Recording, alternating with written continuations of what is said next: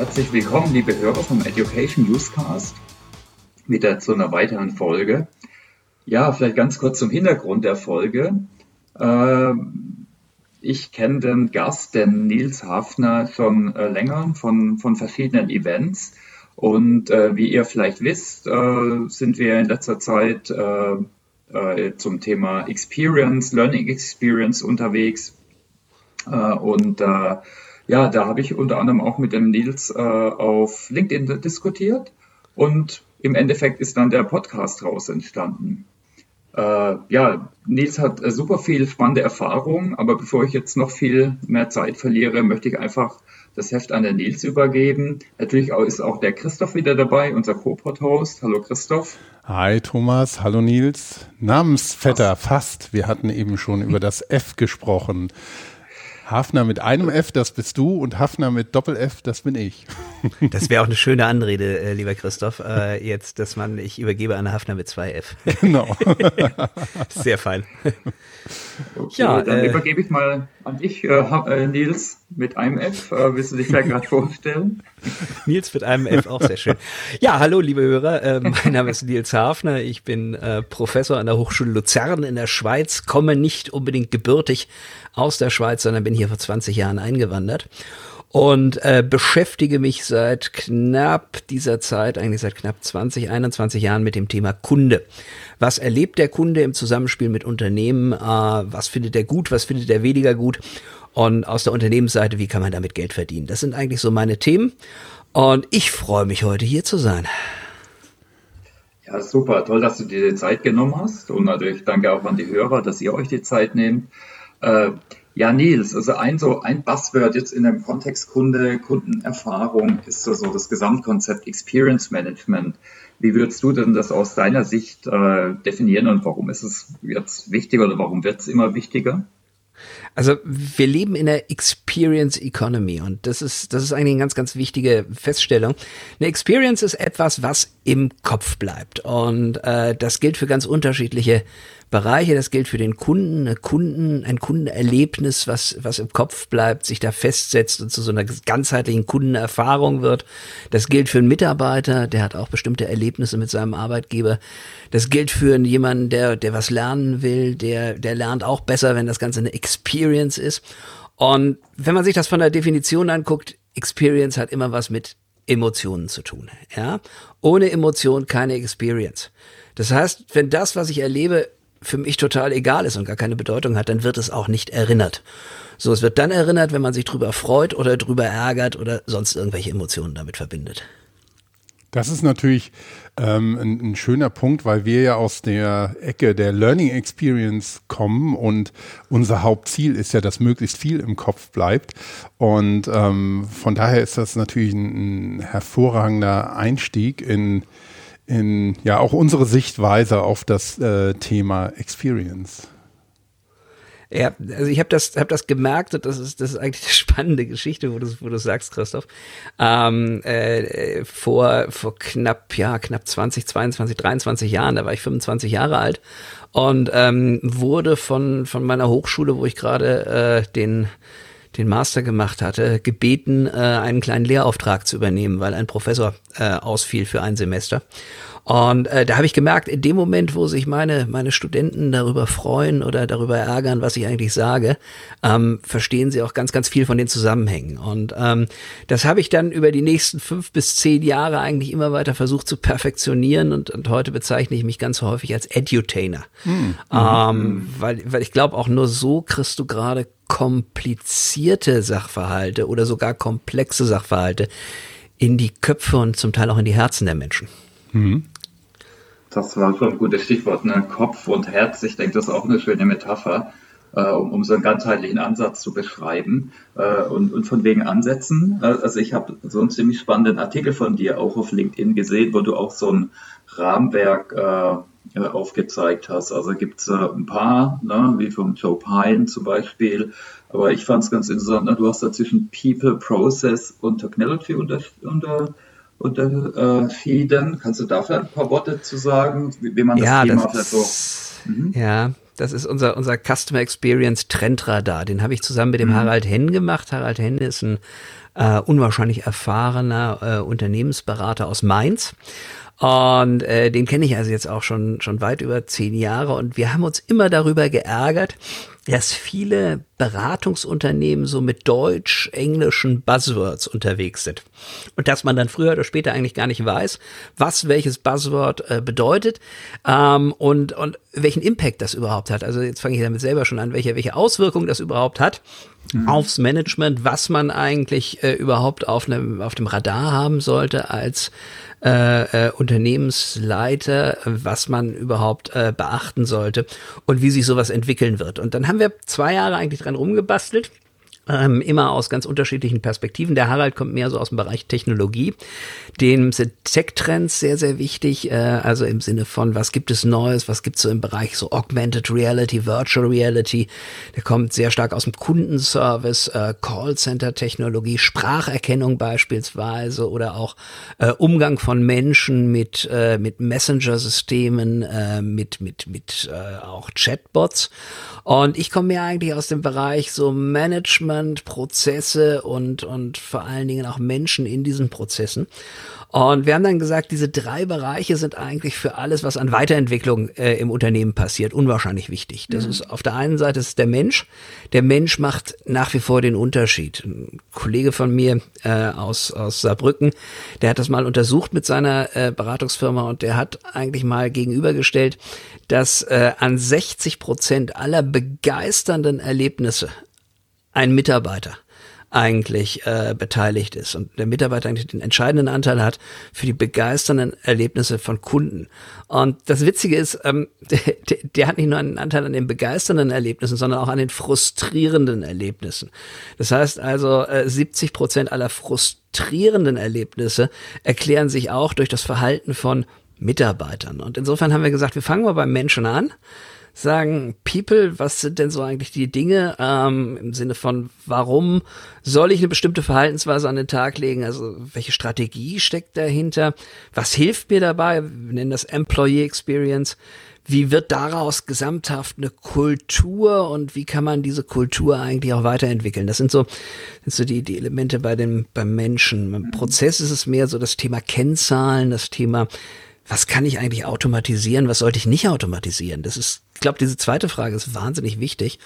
Ähm, das ist bekannt in der Wissenschaft unter dem Thema oder der Überschrift Value Irritant Matrix. Ähm, wird ursprünglich, ist ursprünglich entwickelt worden von Amazon. Und, ähm, und dann kommen eben halt so diese ganze Technologie, die die Prozesse unterstützt, in denen der Mensch dann arbeitet. So wird da eigentlich so eine, so eine ganzheitliche Erklärung draus aus unserem Trendradar. Ja, spannend. Also wir verlinken das auf jeden Fall in die Show Notes. Äh, ist auf jeden Fall lesenswert äh, für alle, die zuhören. Äh, um es vielleicht mal ein bisschen konkreter zu machen. Also oft hört man ja von toller Custom Experience, werden oft Beispiele ne, von Walt Disney, Hotellerie und so gemacht. Hast du da vielleicht ein paar auch vielleicht lokale Beispiele, wo das Thema echt gut umgesetzt worden ist, um es ein bisschen plastischer auch zu machen?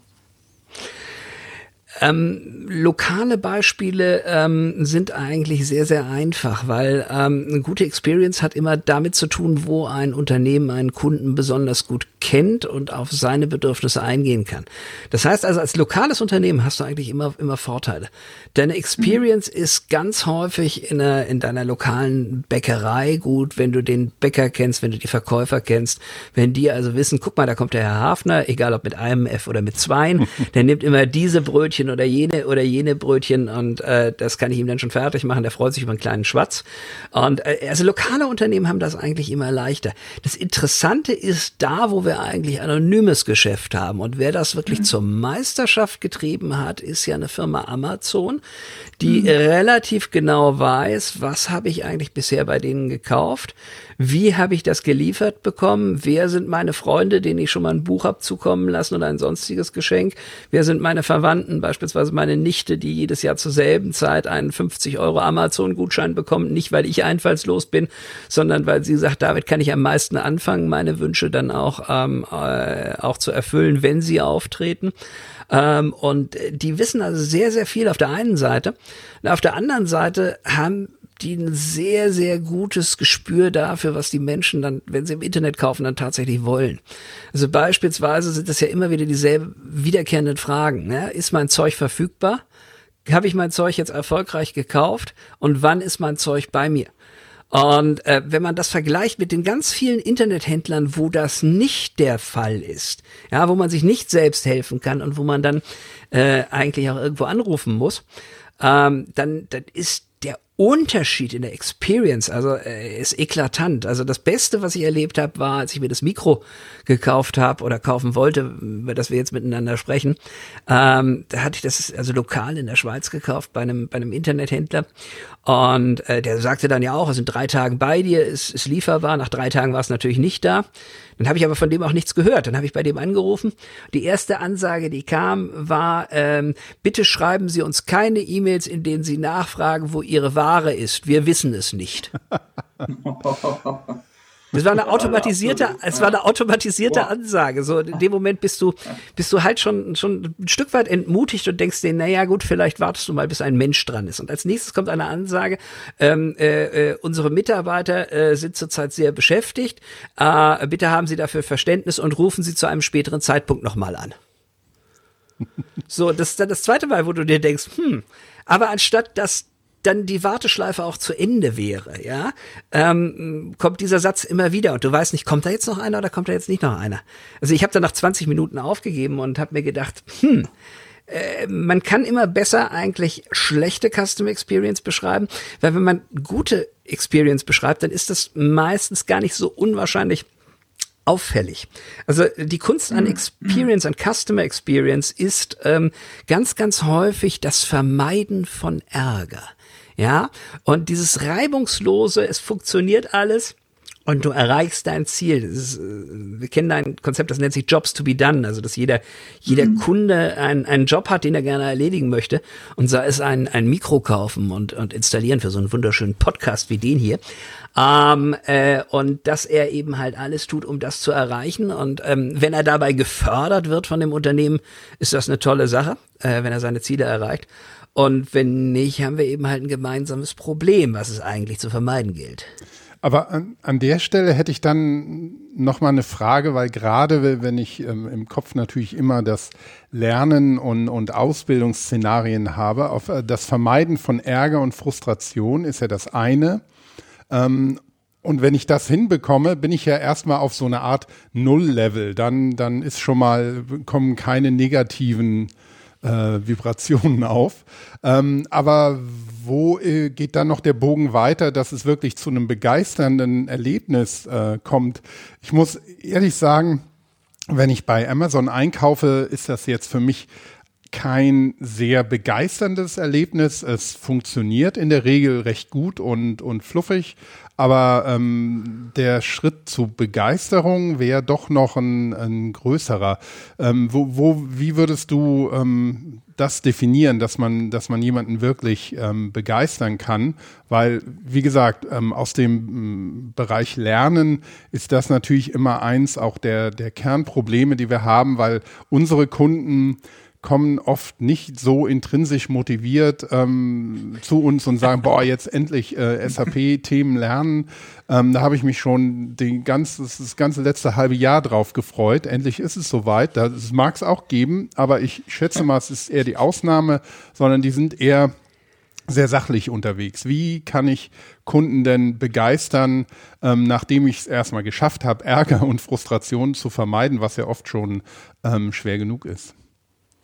Indem du ihre Erwartungen übererfüllst. Aber äh, das Übererfüllen äh, impliziert A, dass du die Erwartungen vorher getroffen hast, also dass du, dass du den Ärger vermieden hast. Deswegen ist das der erste Schritt. Mhm. Der zweite Schritt ist dann, die Erwartungen überzuerfüllen, indem du dich genau hineindenkst, was kann diesen Menschen Freude machen. Ähm, äh, um mal ein kleines Beispiel ähm, zu, zu nennen. Ich, ich bleibe jetzt mal eine ganze Zeit lang bei, bei, bei, bei Amazon, weil die haben das sehr systematisch sehr gut gemacht und anhand von Amazon kann man sehr viel erklären erklären. Äh, ich habe meinen Eltern äh, ähm, einen, äh, äh, äh einen Amazon äh, Smart Speaker mit Bildschirm äh, geschenkt. Und habe den äh, gleich zu meiner Mutter schicken lassen nach Hause. Mhm. Und äh, dadurch, dass ich das zu denen nach Hause geschickt habe, ähm, haben, hat die Firma Amazon festgestellt, für wen das ist, hat festgestellt, da liegt eine Amazon äh, ID vor, auf das schon ein Gerät läuft, eine Alexa ID und hat das Gerät vorkonfiguriert. Das heißt, meine Mutter konnte das äh, äh in, in, in den Strom einstecken und das Ding hat funktioniert. Und äh, das funktioniert so, dass, dass meine Mutter, meine Mutter ist sehr gut im Schreien, ähm, äh, dass sie das Gerät anschreit, ruf Nils an. Und dann wird Nils angerufen. Und dann sieht man sich und äh, äh, das funktioniert wesentlich besser, ähm, als wie das früher funktioniert hat, ähm, dass mein Vater seinen Rechner startet und wartet äh, äh, äh und äh, so seine, seine Checkliste abarbeitet. Ja, also seine Checkliste sieht dann vor, warten bis Microsoft-Ton ertönt. So, und dann kommt so dieser Windows-Ton und dann weiß er, der Rechner ist richtig hochgefahren. Und äh, dann Skype öffnen, dann hat er sich das Skype-Logo abgemalt und dann Kamera einstellen und so. Und das sind also sehr viele Schritte, äh, die er sehr systematisch abarbeitet. Und es dauert dann auch gerne mal so 20 Minuten, bis man dann telefonieren kann. Mhm. Und da ist es natürlich was völlig anderes, in die Küche zu latschen und zu, äh, das Gerät anzuschreien, ruf Nils an.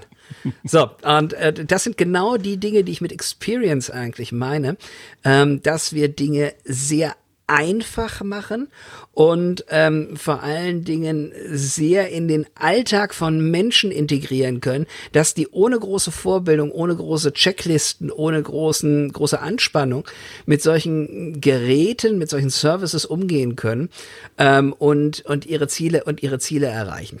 Ähm, der Begeisterungsmoment ähm, ist, wenn es dann klappt, das erste Mal sehr, sehr groß. Das große Problem mit Begeisterung ist, die Menschen gewöhnen sich daran. Mhm. So, und ähm, wenn du begeistern willst, dann musst du, ähm, und das ist auch ein ganz wichtiger Punkt, musst du eben halt sehr gut kommunizieren dabei. Sonst schlägt die Begeisterung ins Gegenteil um. Ähm, haben wir Zeit für ein Beispiel? Ja, klar. Ja, absolut. äh, und, und zwar ist das, ist das Beispiel eigentlich relativ, relativ schön. Ich ähm, halte ja sehr, sehr viele Vorträge über dieses Thema. Und äh, ich habe ähm, vor einigen Jahren einen, einen Vortrag gehalten in einem äh, Hamburger Fünf-Sterne-Hotel und habe dort auch wohnen dürfen. Das war so eine sehr feine Sache. Bin dann aufs Zimmer und da hing dann ein, ein wunderschöner weißer Bademantel äh, für die äh, äh, für den Wellnessbereich dieses Hotels. Und auf dem auf dem auf dem Bademantel war so ein Post-it drauf. Diesen Bademantel dürfen Sie mit nach Hause nehmen. so, und, und da sieht man eigentlich sehr schön, wie war meine Erwartungshaltung gegenüber Bademänteln im Hotel ja, darfst du nicht mit nach Hause nehmen, da ist dann noch so ein Label dran und hier auf keinen Fall mitnehmen, sonst wird dir das verrechnet und äh, äh, äh, wenn du den Bademantel willst, dann kannst du an der Rezeption einen kaufen, aber für, ein, für einen Schweinepreis, ja? so, also das heißt, äh, Begeisterungsfaktor riesengroß, ey, geiler Bademantel mitgenommen und so weiter und so fort, damit nach Hause gekommen. So, meine Frau guckt sich das an und sagt, danke Schatz, schöner Bademantel. ähm, ja, da war er dann weg und ähm, da habe ich mir gedacht, Mensch, guck mal, das ist, da fährst du aber nochmal hin mit der Frau, machst schön Wellness-Wochenende und nimmst zwei Bademäntel mit, dann hat jeder von uns eine, kann einer noch für die Tochter. Und ja, also so als Professor, man, man, man hat ja manchmal so, so niedere Gedanken, ich gebe das gerne zu. so, und äh, gesagt, getan, das haben wir dann gemacht, äh, zwei Bademäntel mitgenommen und äh, drei Tage später kam dann äh, eine Rechnung mit einer Kreditkartenbelastung über äh, zweimal 140 Euro äh, für zwei geklaute Bademäntel. Mitchell. Das war also, war also relativ peinlich. Und äh, ich glaube, da kann ich mich nicht mehr sehen lassen. Also da fahre ich jetzt also auf keinen Fall nochmal hin. Wie war meine Erwartungshaltung vorher? Ja, Erwartungshaltung war, mhm. Bademäntel sind da gratis. Wie war die, wie war die reale Erfahrung? Bademäntel sind nicht gratis. Fahre ich da nochmal hin? Nein, keine Loyalität.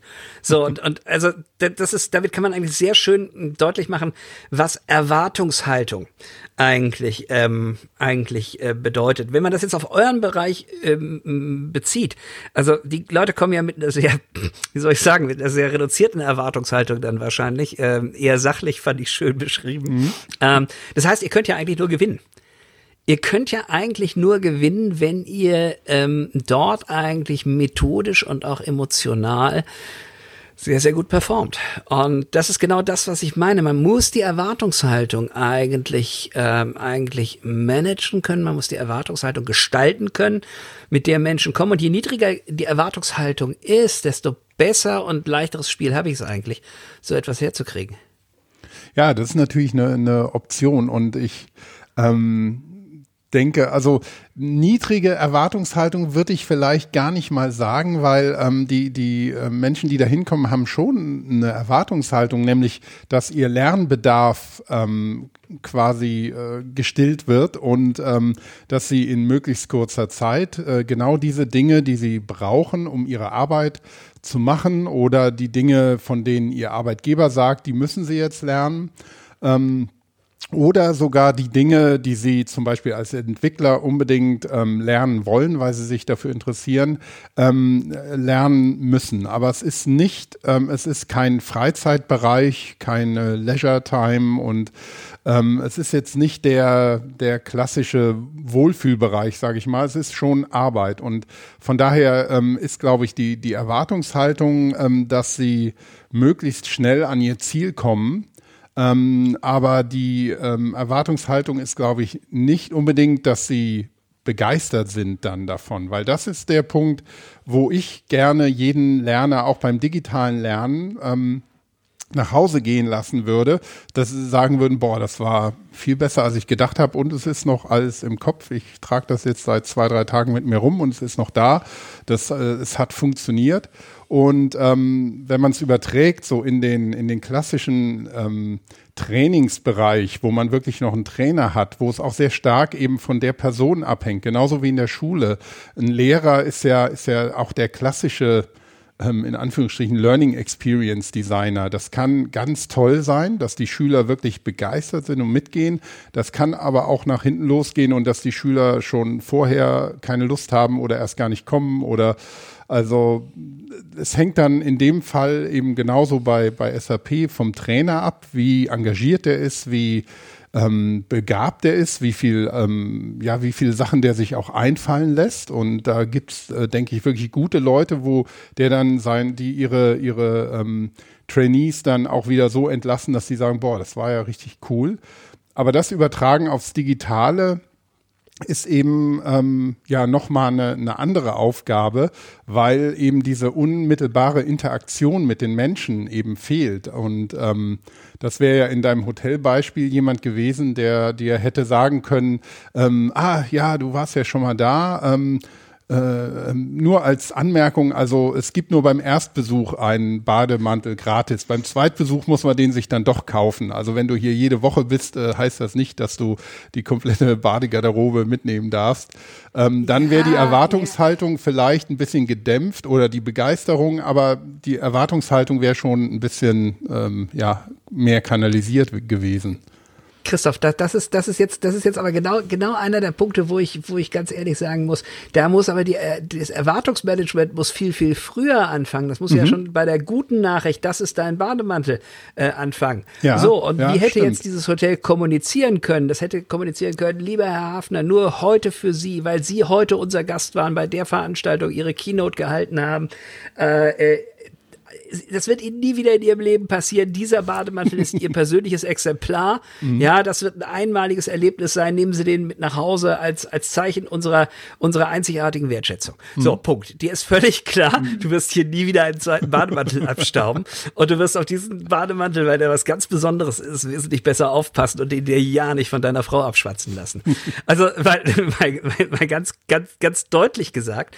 Ähm, und, und ich glaube, äh, äh da liegt eigentlich die Kunst genau genauso ähm, wie in dem, in dem Bereich des Lehrers, der natürlich auch Regeln setzt, beispielsweise wann eigentlich der Unterricht stattfindet, äh, wie lange der Unterricht dauert, was für den Unterricht vorzubereiten sind und der diese Regeln, wenn er eigentlich ähm, äh, ein Profi ist, auch durchsetzt. Und ich glaube, das ist, das ist ein ganz, ganz wichtiger Punkt. Also die Erwartungen so zu managen, dass man auf der einen Seite versteht, was habe ich davon, what's in for me, auf der anderen Seite äh, aber auch die Spielregeln versteht. Denn jede Beziehung, und ich sehe so Experiences sehr stark als Beziehungselemente, ähm, äh, äh, lebt von Spielregeln. Und wenn die Spielregeln nicht bekannt sind oder nicht durchgesetzt werden, dann sind das meistens keine guten Beziehungen. Mhm. Ja. Mhm. Hast du vielleicht noch andere Tipps, gerade für jetzt viele, viele der Zuhörer sind da schon aus dem Bildungsbereich. Also ich denke, Zuhören ist natürlich auch wichtig, ne? dass man überhaupt äh, die Kunden versteht. Äh, Beziehungen, Erwartungen klären, äh, hast du gesagt. Hast du vielleicht noch den einen oder anderen konkreten Tipp, was man machen kann, um noch eine bessere Lernerfahrung oder Kundenerfahrung im Lernbereich zu machen? Also ich glaube, wir müssen uns vor allen Dingen sehr stark in den, in den Alltag unserer, ähm, unserer Lernkunden hereinversetzen. Das heißt also, mhm. äh, ich merke das ja bei meinen eigenen Weiterbildungsstudierenden.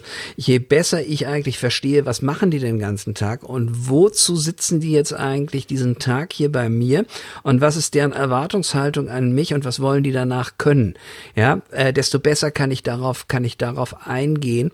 Vor allen Dingen, wenn ich auch ein Gefühl dafür habe, wie sind denn deren sprachliche und kognitive Fähigkeiten. Und ähm, das ist natürlich gerade an so einer Hochschule relativ leicht, Leute abzuhängen. Und da mhm. muss man äh, äh, radikal vereinfachen. Und äh, ich glaube auch, dass das ein gewisser Erfolgsfaktor ist, komplizierte Sachverhalte einfach, aber nicht zu einfach darzustellen. Und ähm, äh, hier lohnt es sich eigentlich Zeit zu investieren. Und ähm, das, das, das haben wir damals sehr stark gemerkt, als wir das Instrument der Conjoint-Analyse, mit der heute beispielsweise Automobilfirmen mhm. äh, Preise festsetzen, äh, versucht haben zu vermitteln. Das ist im Prinzip eigentlich, äh, beruht das auf der Überlegung, äh, Menschen kaufen nur ganze Produkte, ja. Die kaufen nicht ein Lederlenkrad oder die kaufen nicht einen Sportsitz oder die kaufen nicht eine spezielle Form der Gangschaltung, sondern die kaufen ein Auto, was das alle diese Dinge umfasst. So und dementsprechend ähm, zeigt man den Menschen eigentlich immer ganze Produktbündel und äh, mit einem bestimmten Preis versehen und bittet sie, äh, diese Produktbündel zu sortieren. Und das kann man wunderbar darstellen am Beispiel von Quartettkarten, weil jeder hat früher schon mal Autoquartett gespielt oder Schiffequartett oder sowas. Mhm. Beim Autoquartett konnte mir keiner erklären, was nach PS, das habe ich noch verstanden, was beispielsweise Umin ist. Ähm, die Leute haben dann sich auch immer sehr gefreut, wenn ich, wenn ich, wenn ich also versucht habe, an, anhand der Kategorie Umin etwas, ähm, etwas an Karten zu gewinnen. Äh, nichtsdestotrotz müsst ihr euch so eine, so eine Conjoint-Karte genauso vorstellen, dass man dann eigentlich diese Karten nach Wertigkeit sortiert. So, und dann ist das natürlich die Frage, worauf legst du Wert? Legst du Wert auf ein geiles Bild von dem Auto? Legst du Wert auf eine möglichst hohe PS-Zahl?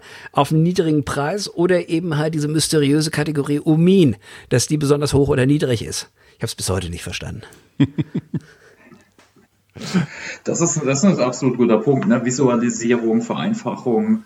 Äh, das äh, ist gerade auch jetzt gerade in der Lernmaterialgestaltung äh, natürlich auch ein Riesenthema. Ne?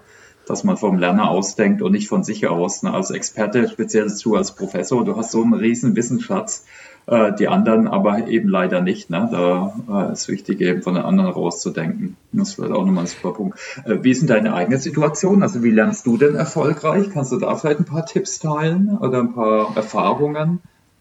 im Prinzip ist mein, mein, mein gesamter Alltag eigentlich auf, auf, auf Lernen und Vermitteln ähm, eingestellt. Das heißt also, ich mhm. muss für meinen Job sehr, sehr viel lesen. Einerseits studentische Arbeiten, andererseits aber auch Fachartikel. Ähm, und da ich äh, zwei Stunden von meiner Hochschule entfernt wohne, äh, ist es eigentlich, wenn nicht gerade Corona ist, so, dass ich äh, morgens den durchgängigen Zug hin dazu nutze zu lesen und äh, abends den durchgängigen Zug zurück auch dazu nutze zu lesen. Sei es Dinge zu korrigieren, sei es eben halt neue Fachartikel zu lesen, um so ein bisschen auch den Unterricht anzureichern, um zu verstehen, wo stehen die, die, die, wo steht die Wissenschaft gerade. Das zweite ist, ich werde so pro Jahr zu 50 bis 60 Veranstaltungen als Keynote-Speaker ähm, oder Vortragender eingeladen. Und äh, auf solchen Veranstaltungen hat man dann eine halbe bis dreiviertel Stunde zu tun und den Rest der Zeit ähm, versucht man äh, äh, möglichst aufmerksam herumzusitzen und gut auszusehen. Und während der Zeit ähm, kann man dann natürlich auch anschauen, was machen denn die anderen Leute auf diesen Veranstaltungen und versteht so, was in der Praxis eigentlich gemacht wird, worüber in der Praxis geredet wird und ähm, und welche neuen Entwicklungen es da gibt. Und ähm, das hat also zur Folge, dass ich äh, übers Jahr gesehen unendlich unendlich viele Anwendungsbeispiele sehe, ähm, von denen ich eigentlich auch immer versuche, die neuen über meinen Blog hervorzuheben und nochmal zu beschreiben, um mir selber auch klar zu werden, ähm, was eigentlich daran neu ist und berichtenswert ist. Weil in dem Moment, wo man drüber redet, und in dem Moment, wo man etwas vermittelt, muss man sich völlig klar darüber sein, was eigentlich der Kernpunkt der Sache ist. Und äh, das mhm. trägt für einen selber äh, zu einem äh, zu einem sehr großen Maße zur Klarheit bei und, äh, und bringt einen insgesamt weiter nach vorne. Das heißt also, ähm, äh, das Lehren beinhaltet das Lernen, so blöde das klingt, ähm, äh, äh, aber es ist tatsächlich so. Und wenn man dann versucht, sowas auch noch zu verschriftlichen ähm, für ähm, die wie auch immer gearteten Follower in den in den sozialen oder asozialen Medien, ähm, äh, hast du natürlich eine relativ gute Möglichkeit, äh, äh, das dann auch entsprechend zu formalisieren. Hast du vielleicht Tipps an die Hörer, also äh, wo man, wo, du dir gute Impulse holst? Also Vorträge ist das eine, äh, gibt es auch viele virtuelle natürlich oder tolle Podcasts wie den hier vielleicht. Aber genau. äh, kannst du kannst du irgendwas empfehlen vielleicht? Also deine Artikel verlinkt man natürlich, dein Blog. Aber wo holst du dir noch äh, praktisch digital äh, Inspirationen? Also ich habe zu meinem zu meinem Thema habe ich äh, äh, fünf sechs Blogs, denen ich folge, unter anderem mhm. den dem des erwähnten Kollegen Harald Henn äh, unter mhm. marketing-resultant.de. Ähm, äh, ich habe äh, verschiedene äh, verschiedene Podcasts, beispielsweise den äh, berühmten Blick über den Tellerrand äh, vom Kollegen Alexander ah, Wunschen Alex aus München. Ja, super. Ja, mhm. ganz, ganz, ganz, ganz genau. Äh, Podcast äh, bin ich sehr, sehr begeistert, so im, im, im nicht-fachlichen Bereich von dem, was der Gabor Steingart auf die Beine gestellt hat. Also äh, das mhm. Morning Briefing und auch so mhm. der achte Tag jetzt für Weiterentwicklung in der, in der Corona-Krise. Ähm, da bin ich auch ganz begeistert, weil der auch häufig mal ein bisschen, bisschen differenzierten Blick hat äh, zu dem, was man sonst in den Zeitungen und Zeitschriften liest. Und ähm, ansonsten, mein Tipp ist ja immer, sich über, über ähm, so ein wirklich, wirklich mächtiges Medium wie, wie LinkedIn einen, ähm, äh, äh, einen Kreis zusammenzustellen von Leuten, ähm, von denen man auch inhaltlich profitieren kann. Und dass man eben halt auch mal versucht, bei den ganzen Kontakten, die man auf LinkedIn ähm, hat, äh, selektiv sich zu überlegen, so von wem bekomme ich denn eigentlich immer wieder gute Hinweise, die mich in meiner Fachlichkeit und vielleicht auch darüber hinaus weiterbringen. Und ähm, sich dann vielleicht auch überlegt, ähm, von wem bekomme ich denn immer wieder eigentlich Botschaften, wo ich sage, die bringen mir inhaltlich nichts. Und den finde ich zwar einen ganz tollen Typen und möchte mit ihm in Verbindung bringen, aber ich möchte nicht unbedingt das lesen, was der teilt. So, und die, die Leute kann man natürlich auch stumm schalten. So, dass man da auch ähm, sehr selektiv sich eigentlich überlegt, was sind denn eigentlich meine, meine Informationsquellen? Und das kann ich eigentlich nur jedem raten. Mhm. Ähm, Nils, ich hätte noch eine Frage vielleicht. Mhm. Ähm, da wir ähm, hier ein Podcast sind und gerade auch mehrere Podcasts erwähnt wurden, ähm, wie ähm, würdest du denn einen Podcast äh, als mögliche oder das Potenzial vom Podcast als mögliche Lernexperience äh, ähm, zu bewerten sehen? Also das ähm, ja, wie, wie kann, kann man sowas wie ein Podcast, kann man damit überhaupt lernen? Und wenn ja, ähm, wie, wo liegen da deiner Meinung nach die, die Vorteile für diejenigen, die das hören drin? Naja, also so ein Podcast ist natürlich etwas, was einen in einer ganz bestimmten Situation auch begleitet. Meistens natürlich so beim Reisen eigentlich, beim Commuten. Und äh, äh, das ist natürlich eine Zeit, wo man sich entsprechend auch überlegen muss, wie nutze ich die? Nutze ich die mit der Tageszeitung? Nutze ich die mit einem mit einem äh, Podcast? Nutze ich die mit einem Film?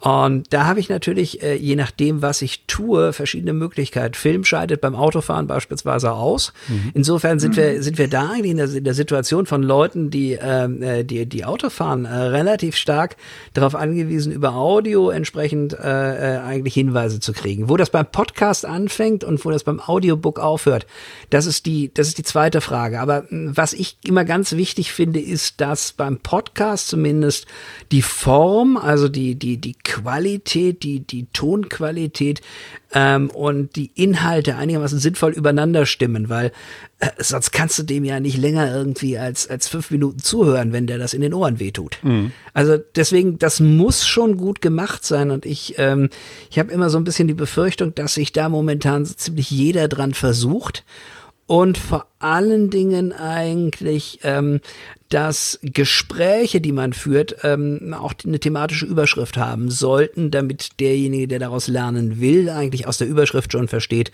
ähm, was er daraus lernen kann. Mhm. das heißt also Ges Gespräch mit Nils Hafner, ja, Gespräch mit Nils Hafner wäre jetzt vielleicht, also Gespräch mit Nils Hafner über CX, Pod, CX äh, äh, Podcast oder was weiß ich, Experience Management kann dann natürlich spannend sein. Mhm. Ich, da hätte ich nochmal, weil wir gerade über das Thema Experience äh, sprechen, ich, ich stelle die Frage zurzeit öfters, das ist ganz spannend. Äh, was war denn dein, deine letzte bedeutsame Lernerfahrung?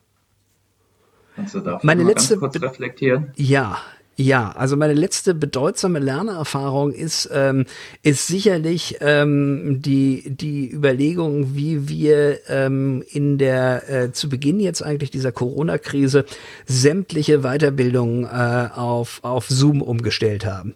Was ist Zoom? Was kann Zoom? Wie moderiert man über Zoom Gespräche? Wie können Gruppenarbeiten durchgeführt werden? Wie hält man den Tag interessant? Wie häufig muss man Pausen machen? Ähm, wann machen beispielsweise mal alle ihre Kamera an? Wann machen alle ihr Mikrofon aus? All solche Dinge, die sich sehr, sehr operativ anhören, ähm, sind für mich zu einer sehr bedeutsamen Lernerfahrung zusammengeflossen. Äh, und ich muss sagen, wie ich den ersten Tag in der Weiterbildung äh, von morgens um neun bis abends um 17 Uhr durchmoderiert hatte, äh, mit zwei Gastreferenten. Da war ich richtig, richtig ein Stück weit stolz auf mich. Ich habe gesagt, Mensch, ich habe jetzt hier heute richtig was gelernt. Ich weiß, was ich das nächste Mal nicht mehr mache. Ich weiß, was ich das nächste Mal auf jeden Fall wieder mache. Und, ähm, und habe dieses Feedback auch von, von, von unseren Studierenden bekommen. Wir haben einen sehr großen Kurs mit 33 Leuten im CRS Digital Banking. Mhm. Und ähm, das war also für mich so ein Tag, wo ich abends hier auf der Terrasse gesessen habe und gesagt habe, wow, das können wir jetzt also auch. Und das, das war wirklich ein Step forward. Das war wirklich ein Step forward für, für, für uns alle. Äh, vor allen Dingen, weil wir dann sowas natürlich auch sehr stark innerhalb unserer, unserer Kollegenschaft diskutiert haben und da zum Teil sehr unterschiedliche Erfahrungen gemacht wurden. Ja, spannend. Also da fallen jetzt sicher ganz viele Assoziationen ein. Ne? Also manchmal braucht es vielleicht ein bisschen Druck oder ein bisschen äh, einfach ja, äh, solche äh, Gelegenheiten. Äh, ich, ich wär, wär jetzt, äh, würde zum Ende kommen. Äh, Gibt es da irgendwelche Punkte, die ich vergessen habe zu fragen oder die du gerne noch loswerden willst? Oder Christoph, hast du noch irgendwelche Punkte zum zum Fragen, irgendwelche Fragen zum Stellen. Ich könnte das Gespräch jetzt noch äh, lange, lange weiterführen. Also mir kommen dauernd neue Punkte, aber ähm, ja, vielleicht machen wir hier für heute erstmal einen Punkt und können vielleicht in einer späteren Folge auch nochmal ähm, äh, eine Gelegenheit finden, nochmal gerne anzuknüpfen. Sehr gerne. Also ich äh, muss ganz ehrlich sagen, diese, diese Infrastruktur, die ich mir jetzt über, über die Zeit zu Hause zugelegt habe, um Podcasts selber zu machen, die muss ja auch irgendwie entsprechend genutzt werden. Äh, ich mache selber noch keinen Podcast, freue mich aber immer unwahrscheinlich bei Podcasts zu Gast zu sein. Dankeschön. Okay, ja, ganz äh, herzlichen Dank. Äh, danke fürs Teilen, äh, lieber Nils. Auch danke an alle euch Zuhörer für eure Aufmerksamkeit, eure Zeit. Äh, wir hoffen, es war interessant. Wir stecken die Punkte vom Nils auch in die Shownotes, die er erwähnt hat, also die Artikel, die Podcasts. Äh, ja, wir freuen uns natürlich, wenn ihr den Education Newscast äh, weiter teilt und liked. Ich denke, wir sind auf einem guten Weg äh, äh und hoffen, ihr nehmt da immer was mit. Äh, speziell interessiert sind wir natürlich immer auch an eurem Feedback, also euren Fragen. Die könnt ihr gerne über die gängigen sozialen Medien, LinkedIn äh, und so weiter an uns richten. Wir, wir planen auch gerade auf der Plattform hier nochmal Kollaborationsmöglichkeiten. Ja, okay, dann war es das eigentlich. Dann herzlichen Dank und euch allen einen schönen Tag noch. Danke. Ciao. Super. Vielen Dank, lieber Thomas. Vielen Dank, lieber Christoph. Tschüss. Tschüss.